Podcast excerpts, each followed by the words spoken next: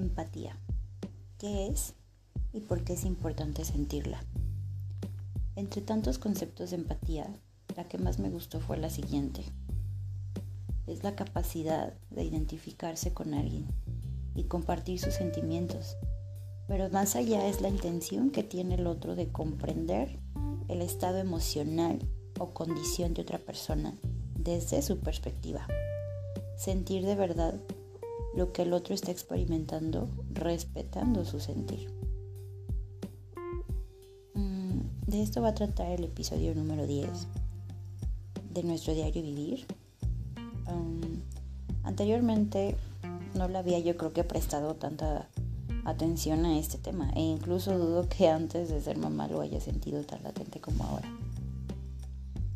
A veces hay circunstancias de la vida que nos ponen situaciones Mm, no tan, más bien incómodas o parecieran desafortunadas, pero no siempre es así. Pero ya que estás en ellas aprendes a ponerte en los zapatos de los demás, por así decirlo, ¿no? Y bueno, para profundizar un poquito más en el tema y como comenté anteriormente en algunos episodios, yo hablaré desde mi experiencia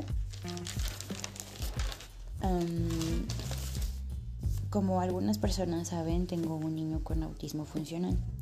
El hecho de que sea funcional no quiere decir que no haya algo o sea menos, sino que para nosotros o el entorno es un poco más entendible que alguno más severo. Pero al final hay una condición diferente con algunas deficiencias y procesos y poco más y bueno, sí, con, un con unos procesos más lentos que a un niño regular, digámoslo así.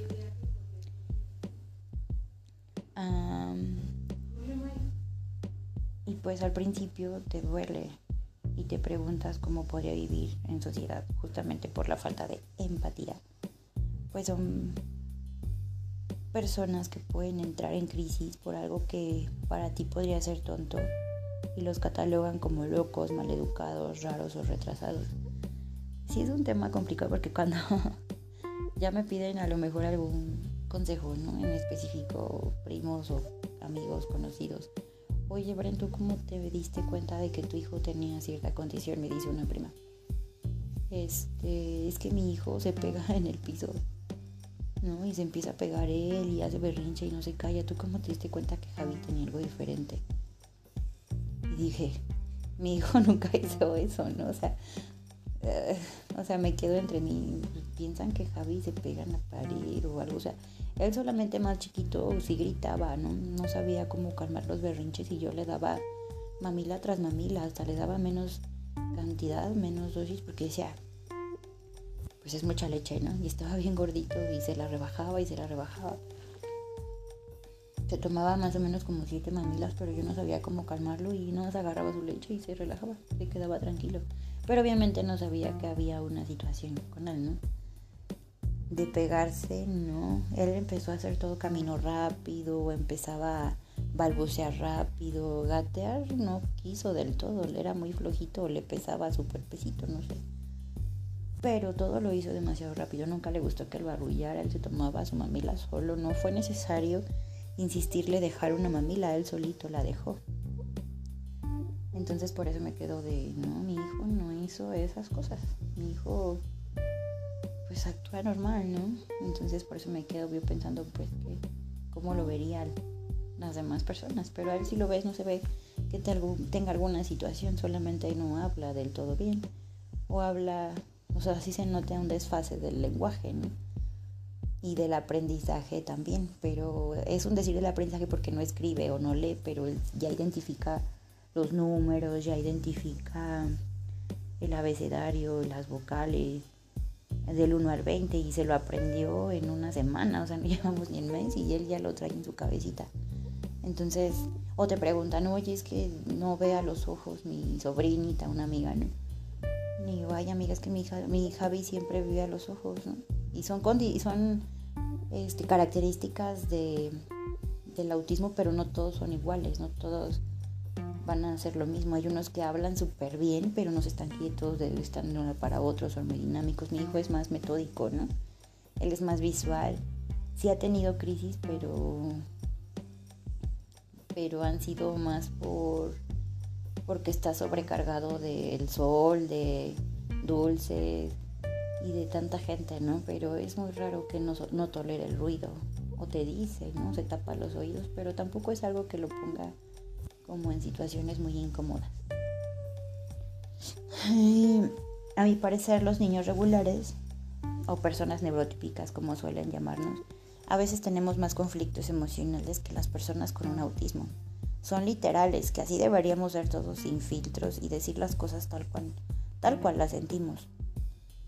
En lugar de aguantar o disfrazar las cosas para no lastimar siendo infelices. O sea, por ejemplo, mi hijo, si no me quiere en el cuarto, me dice, tú vaya. O eso, o me, digo, oye, mira, se le ve bonito a mamá y le hace, no.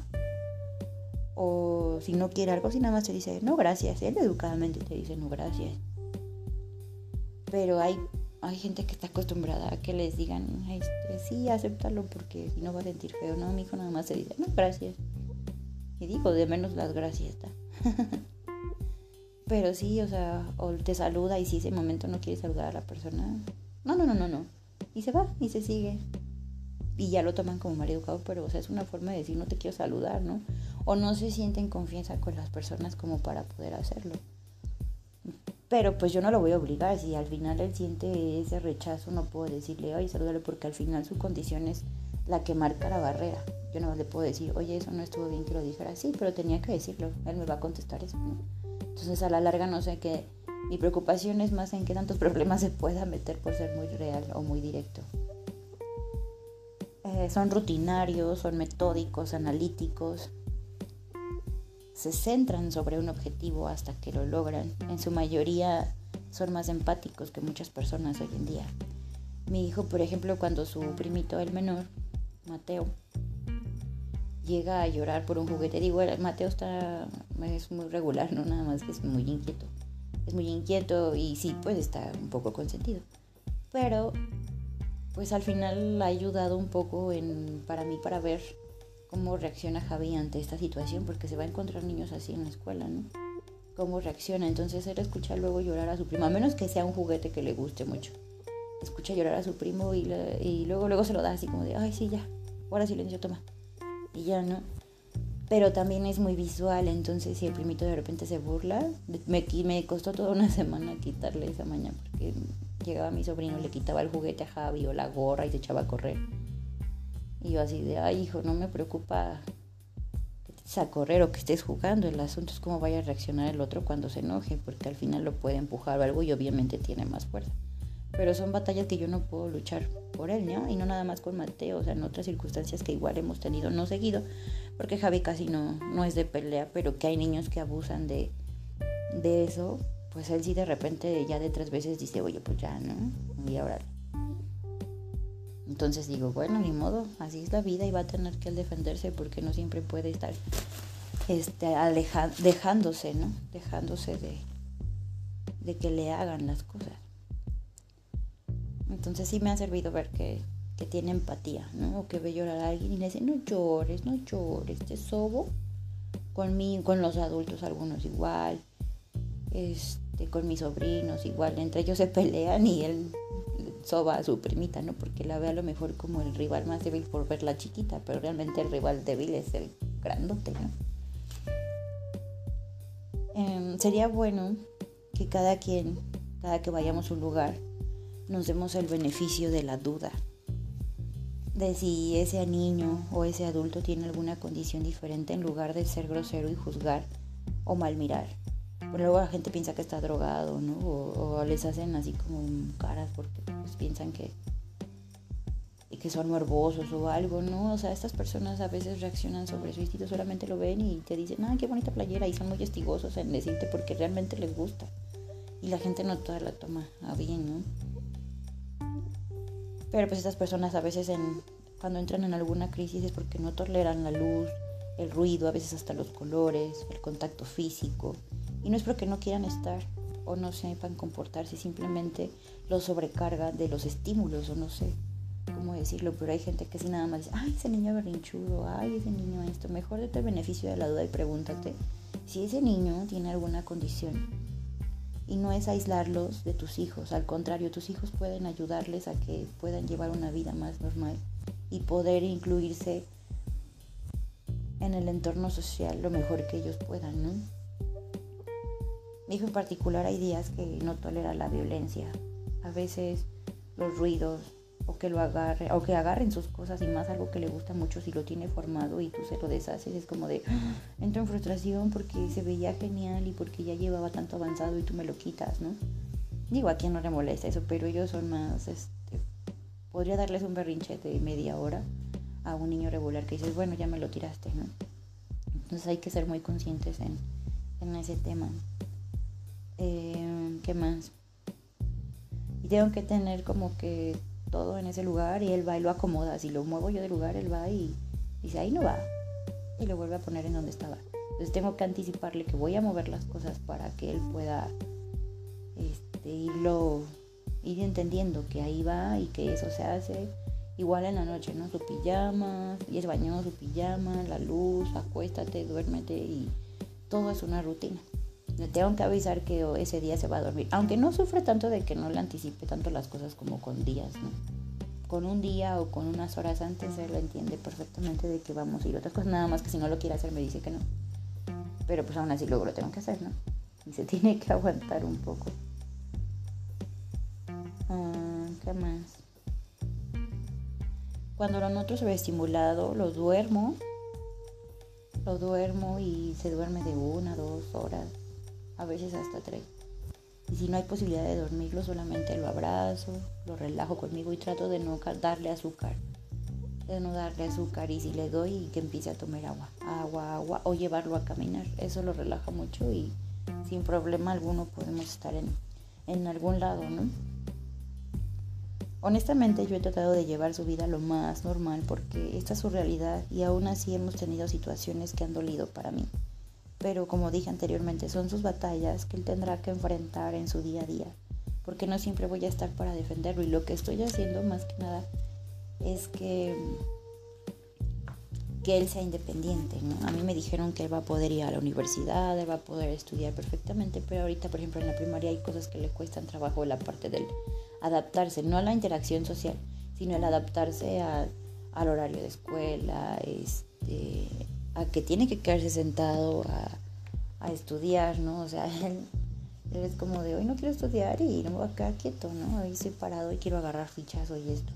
Mm. Si bien, le mal, si bien le va a la mis, puede trabajar con él perfectamente. Yo creo que una hora o pero por partes, ¿no? O sea, primero lo, le insiste con una cosa, a lo mejor ya después deja que se relaje un poco y ya le vuelve a insistir con otra cosa. Entonces van por lapsos donde esperamos que ya se empiece a acoplar. De hecho, hoy me dijeron, él puede quedarse perfectamente hasta las dos. Miss este, Usaer me dijo, pero al final con la Miss que está desde el lunes me dijo que poco a poco, no paulatinamente, porque pues ella es la que trabaja en realidad con él. Entonces yo creo que que hay que tener empatía. También veo otros niños y en la calle y luego me pregunto, hay niños con déficit de atención, con hiperactividad, con todo junto, con autismo, con un Asperger, con condiciones de retraídos, inquietos, todos tienen una, una situación. Lo malo es poner etiquetas. Es etiquetas porque no sabes hasta dónde estén conscientes y los puedas tú traumar con ponerles esa etiqueta. Mejor hay que ver cómo ayudarlos independientemente sean tus hijos o no, y tener empatía, porque cada una de las mamás hace su trabajo lo mejor que puede. A veces hay unas que se tienen que ir a trabajar y no pueden estar pendientes de ellos. Entonces, gracias a Dios, a mí me tocó ahorita de verdad que pido a la vida, al universo, a todo, a Dios, que le multiplique a la gente que me ha ayudado desde que empezamos esta carrera con Javi del autismo porque de verdad ha sido difícil y es funcional, o sea, no entiendo cómo le hacen las otras mamis que tienen que trabajar y son severos o que están en algún cambio. Entonces, para mí ha sido difícil y la verdad toda la gente que nos ayuda pido que se les multiplique al mil por ciento toda la paz que nos están dando en estos momentos y que han aportado para que Javi realmente esté lo más, lo más, lo más normal del mundo. Gracias, gracias, gracias. Y bueno, creo que era todo el tema de, de hoy. Espero les interese y no olviden tener empatía y preguntarse, bueno, darse ese beneficio de la duda, ya sea un adulto o un niño, un adolescente, no saben realmente si tiene alguna condición o qué tiene en su interior. Antes de juzgar, entonces vamos a, a tener un poco de solidaridad, solidaridad con esas personas. Nadie te pide que, que vayas y hagas tu buena labor, no solamente que seas humano y si no tienes nada bueno que apartar, que sigas de lado y no critiques. Y ni pienses que es un medio para llamar la atención, al contrario, es para que justamente pases el mensaje y entiendas por qué no nos hacemos las víctimas, sino que queremos que más personas lo sepan para que nuestras, nuestros hijos puedan crecer en un mundo más empático. Eso es todo. No es por víctima, no es por llamar la atención como nos dicen. Al contrario, mejor ser más humano. bueno, ahora sí, creo que es todo. Bye bye.